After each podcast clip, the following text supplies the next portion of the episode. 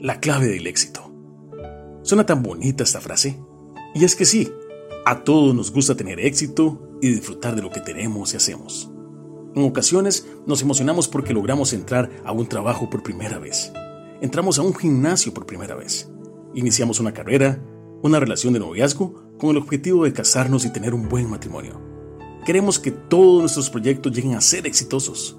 Pero con el pasar del tiempo cuando enfrentamos obstáculos, decepciones, traiciones, injusticias, entre otras cosas que van a suceder en esta vida, dejamos de trabajar, de estudiar, de luchar por ese objetivo. Ya no hay pasión en nuestros ojos. Y entonces desertamos o entramos en una zona de confort. A veces solo lo hacemos por un compromiso y se nos ve amargados. Hoy quiero darte la clave del éxito. Esa clave que hace que un padre o una madre se levante en la madrugada a acompañar a su pequeño hijo que llora porque tiene hambre, está asustado o enfermo. Esa clave que hace que un atleta tenga disciplina para llegar a la meta y lograr el oro.